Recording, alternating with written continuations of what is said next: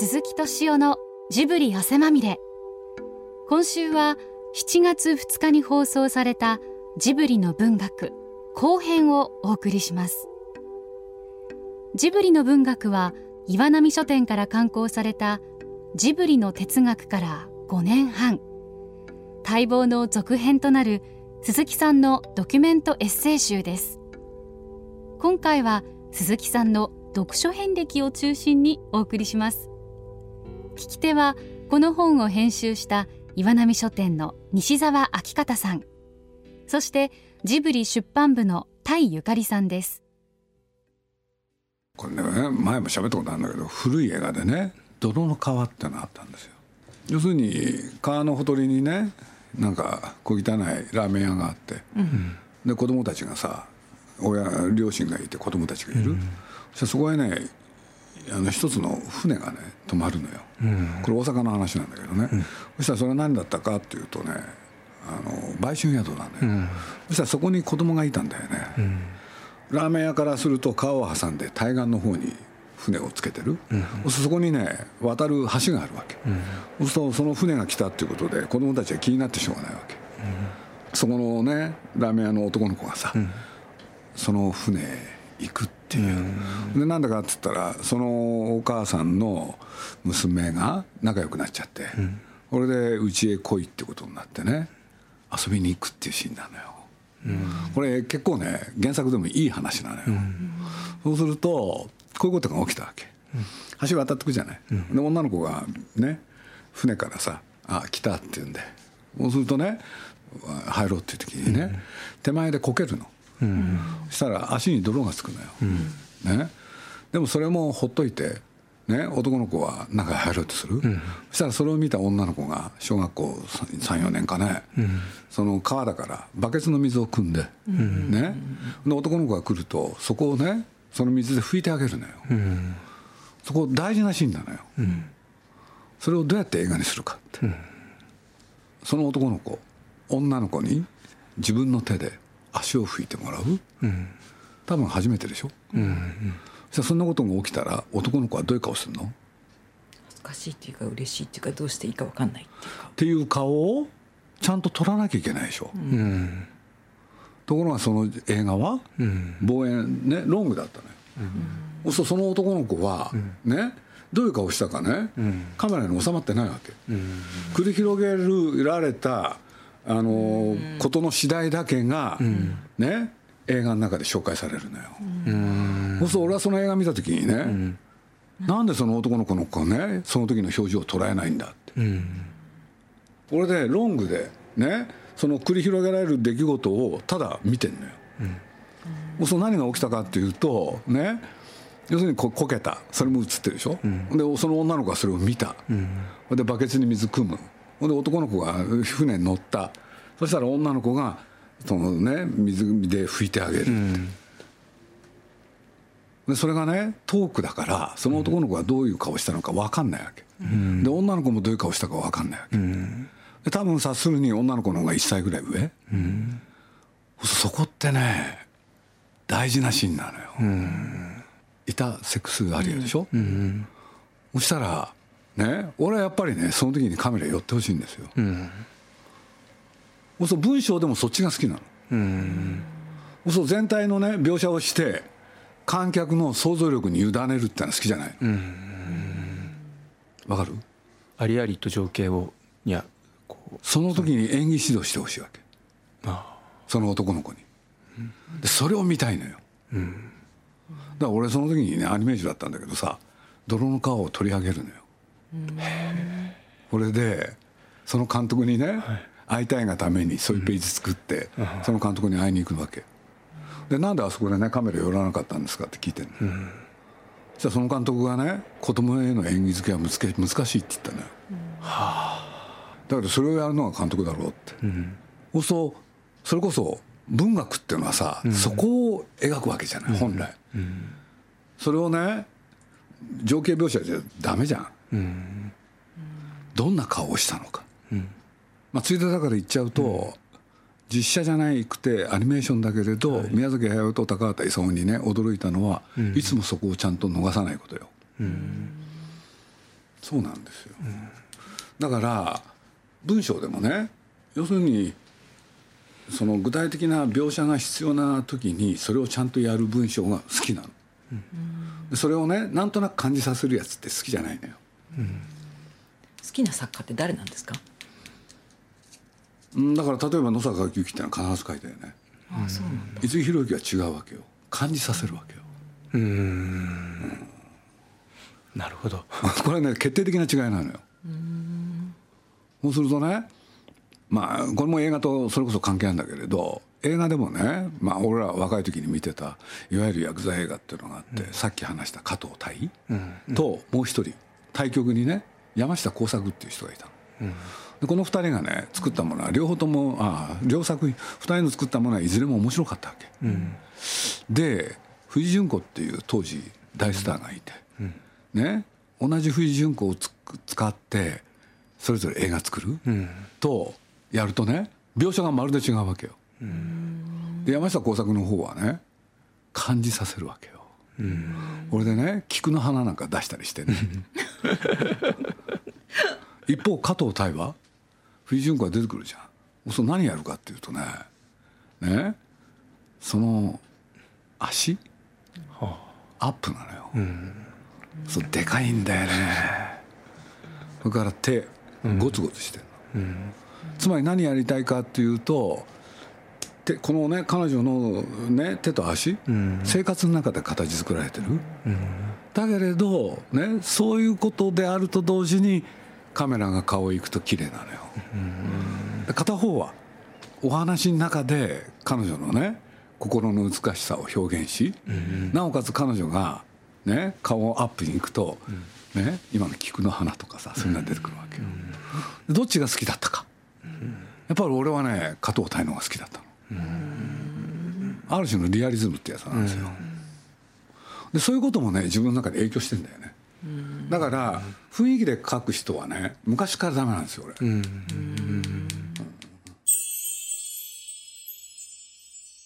でも僕の文章はどっから来たんでしょうか？教えてください。自分で知りたいもん、なんかの影響を受けてるんでしょどうせ、でもそのね根っこがねもう分かんなくなっちゃってるんですよ、でね俺週刊誌の記者もやったじゃない？朝日芸能っていう、あれでもその部分を鍛えられたの。まあそれは絶対そうです、ね、もともとそういうのが好きだったけれどそれを書けっていう人がいたの、これで週刊誌の記者でもねやっぱり2つのタイプいたのよ。雰囲気でやる人と、ね。それからありありと具体的に現実的に描く人と。俺はやっぱり具体的な方が好きだったの、それをなんで自分が好きになったのか、それが分かんないんだよね今回の本では鈴木さんが大学生の頃に同人誌で書かれた詩というのも入れさせてもらったんですけどちっちゃく入ってたよね。ちっちゃく入っている。その時は寺山修司に影響を受けて割と文体も真似されていたということだったでしょうか？文体もそうかもしれないし発想そのものだよね、だってさなんで花に嵐の例えもあるさ、さよならだけが人生だって井伏正治が書いたわけでしょ、さあその一部を取り出してさ「さよならだけが人生ならば、また来る春は何だろう」って、何これ？うまいよねでも、確かに。だからそこにガンときたんだよね、萩原作太郎も好きだったんですよね。あれは好きでしたね、だからそのか感じさせるっていうぶ文章がものがそんなに嫌いではなかった。心はね、具体的だよ、心は二人の旅人って、されど道連れの耐えて物言うことなければ、我が心は各寂しきなりって言って実に具体的じゃん、二人の旅人だって言い切っちゃうんだよあれ、だから抽象的じゃないなって気がする。心は何心は何に例えん心は紫陽花の花、薄紫の思い出ばかりはせんなくてだ、覚えちゃったんですよね、ノーマン・メーラーなんて好きだったんだよね、あそうなの。というのはねやっぱり時代の子ですよ。だって流行ってんだもん、ほんで前週がちょうど出たのよ、で買っちゃうんだよね、俺と途中でやめんだよね。で全部売っちゃった。でもあのね小田作之助？はい。夫婦全財も好きだったな。全集を買ったんでしたっけ？買いました。最初の1巻だけ買ってっていう話でしたっけ？さ4巻？ぐらい。4巻か5巻かな、うん。俺でね3冊ぐらいだいぶ年取ってから買い求めてまとめたんです。よ全部買うのがねあ忘れちゃったけど408円かなんかなのに当時としては高かったんですね。でも好きだった読みまくったもん。あのあの人もね一種リアリズムなんですよ。小田作之助深沢七郎野坂昭之っていう3人を並べて論じたものが、書いたものが今回好きでしたね。二十歳の読書っていうそういうタイトルで、まあ、その頃からずっとリアリズムに。やっぱり深沢七郎なんかもそうだもん、あれが好きだったですね。笛吹川手吹きがだって3代にわたる話をね、あんな短い中に全部入れちゃう、うん。すっごい面白いです。でぐっと下って現在になってあの中村文則さんの「教団 X」とかあの又吉さんの「火花」であるとかでなんか久々に小説を見直されて。ずっと読んでなかったからね、あまり読む気が起きなかったということなんですか？やっぱりね物語じゃなくて評論の方を読むのが面白くてしょうがなかったっていうのが延々続いた、だから大学になっても結構ねまあ小説っていうのかずっと読んでたんですけどね、だからまあ最近つくづく思うんですけれど、あの一つはね獅子文六っていう人を中学の時にはい。全部読んじゃうっていう青春怪談とかね、何なんだろうなって。でその中でね、まあ、特に印象に残ってるのが娘と私、で作家であるお父さんがね、まあ、女房が何どうしたんだか死んだんだか忘れちゃったけれど、簡単に言うと自分の娘をなんとか白百合に入れたい、俺で白百合へ見事入学、そそのいろんな出来事をね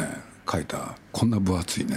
「娘と私」っていう。これで何が書いてあるかって言ったら親父の気持ち、一人娘を持ったって。中学生でそれを？それを中学ね2年生ぐらいでねなんでそんなもん読んでたんだろうと思って。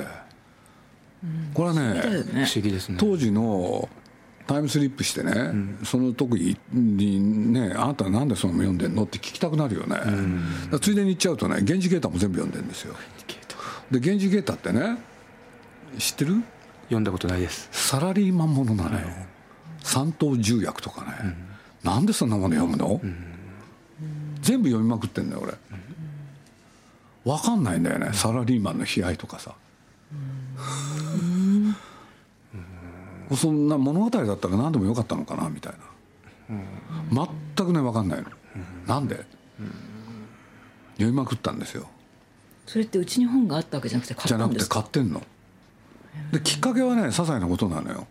源氏啓太っていう人が珍しくサラリーマンもんじゃなくてね、一人の女の子の話を書いたのがあって「私は泣かない」とかなんとかっていうのがね「私は負けないかな」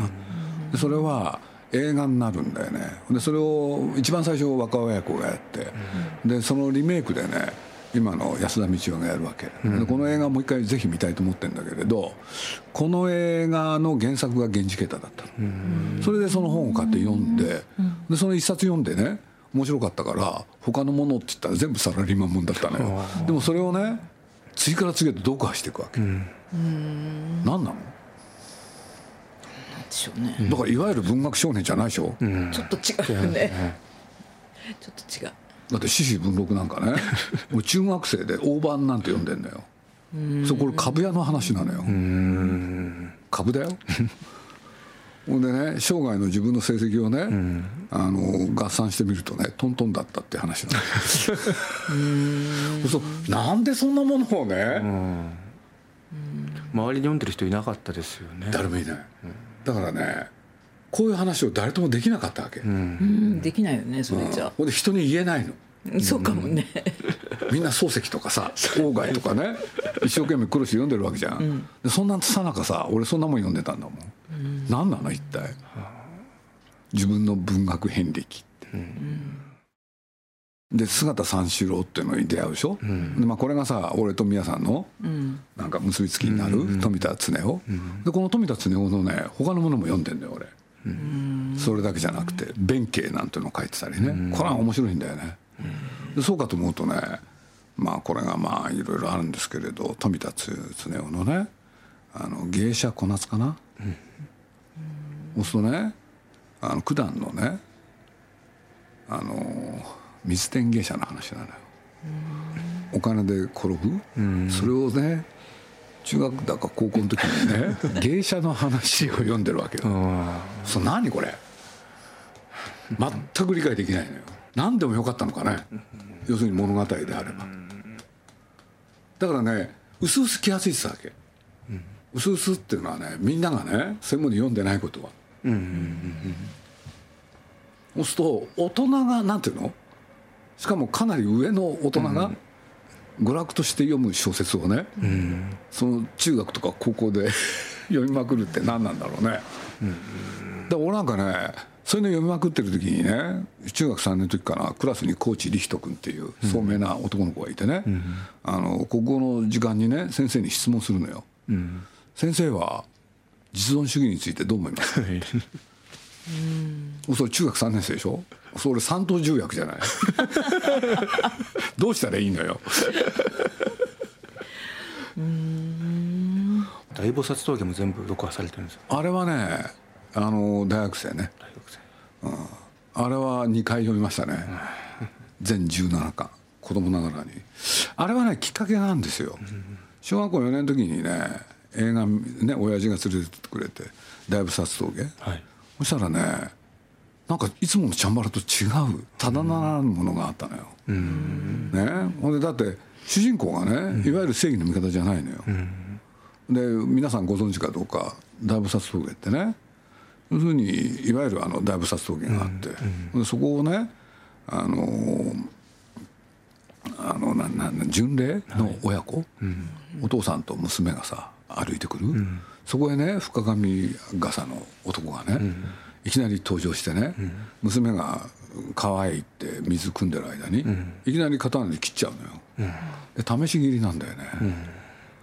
ほいで娘がさ来てさ「お父さんおじいちゃん」っつって泣く、それひでえやつでしょ、ほれで実を言うと家帰ってくるとね、次の日がね宇津木兵馬宇津木文之丞かな、っていうねある武芸者と、その主人公の机の猪之助は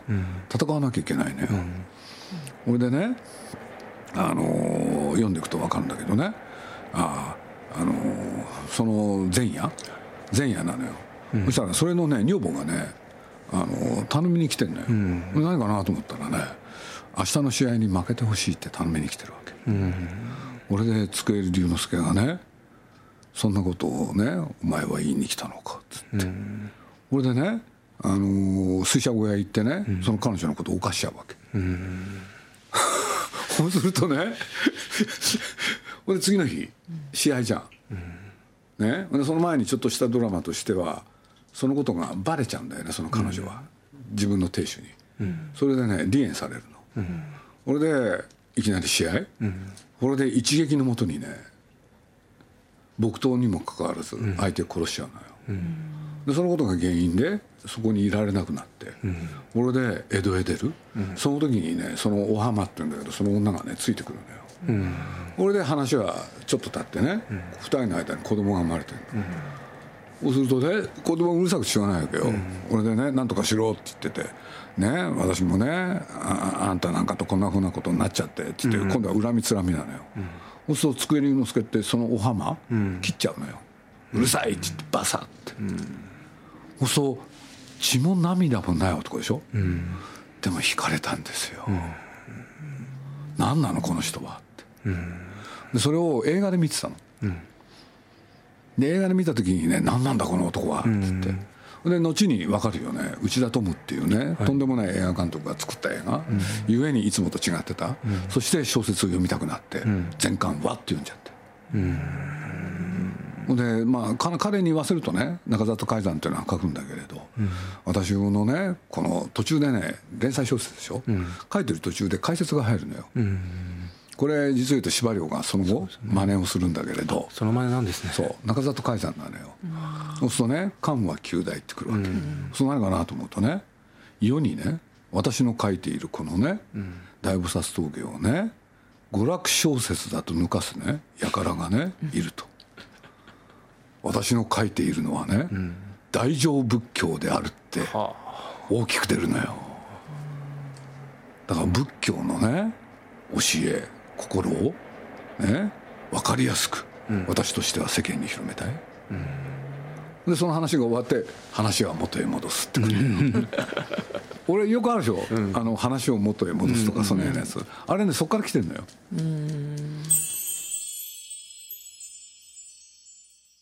暗いものをすごく深く持ってないとはい。惹かれないってことですよね鈴木さんは。そうですよね虚無の大きなものを持ってる人はうん。面白いと思うかもしれないけど、そん。じょそころの虚無だと別にって 思うっていうことでなんじゃないかな、うん。だから宮崎さんがもし大きな虚無を抱えているっていうことがねそういうふうに感じられるとしたら、そこに宮崎さんと鈴木さんが一緒に仕事ができる、うん。共通項なんだろうね、うん。多分。本当は共通項なのかもしれないね、それがベースにあってどう現れるかじゃん、で本の読み方は真逆だったわけですね。俺なんかもう読解力があるからしょうがない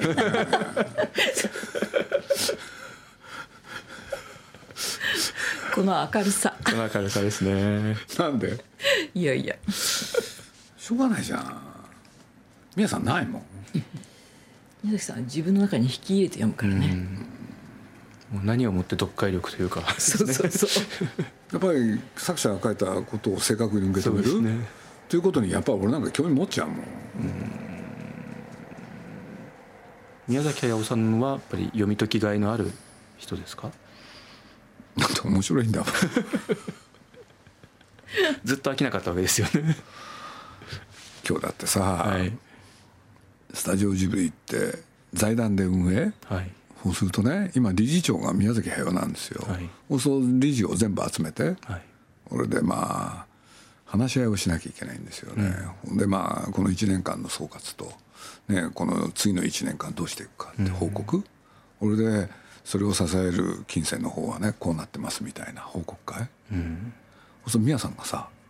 議長じゃん。美術館？これでね。うん？美術館ですね。そう。これで実はね宮さんがね道義を出したんですよ。はで何かというと美術館の運営のためにねなかなか簡単ではないと、そこで提案があると。いきなり、あはい。入場料を値上げすべきであるっていうね。そうなんだ。でそれをね俺がね原価に否定するわけ。ダメって。ダメだそこでね俺と宮さんのやり取りがあるわけよ。怒っちゃうんじゃないですか？で宮さんとしてはね実を言うと2度目なのよ。道義を出したのは、ね、みんなが大変なんだからね入場料上げましょうよ鈴木さんって、で宮さんって細かいからさ200円とかなんか言ってね。1000円を1200円とかね。で俺なんかねまあその前から言ってたの。上げるんならねいきなり3000円にするとかそういうやつですよ。それじゃ高すぎるよ鈴木さんとかなんか言ってね。で今日なんかおかしくてさ今日は何が何でも皆さんにねご意見を伺いたいって言って、でもうみんな笑ってんだよね。高橋さんなんか大笑いでさでもね俺は買っちゃったの。そう。まあどうでもいいんだけどね。はい。はい。自らを編集者型プロデューサーと呼ぶ著者鈴木敏夫は時代の空気をつかむためにどんな本を読みいかに文章を磨いてきたのか。浅井亮池澤夏樹中村文則又吉直樹といった現代を代表する作家たちを迎えた対談も収録。歴史的大ヒットを支えた教養と言葉の力。そしてジブリの現在がこの一冊に詰まっています。ジブリの文学は岩波書店から発売中です。ぜひ一度手に取ってご覧ください。鈴木敏夫のジブリ汗まみれ。この番組はウォルト・ディズニー・スタジオ・ジャパン。ローソン。アサヒ飲料。日清製粉グループ。au ブルボンの提供でお送りしました。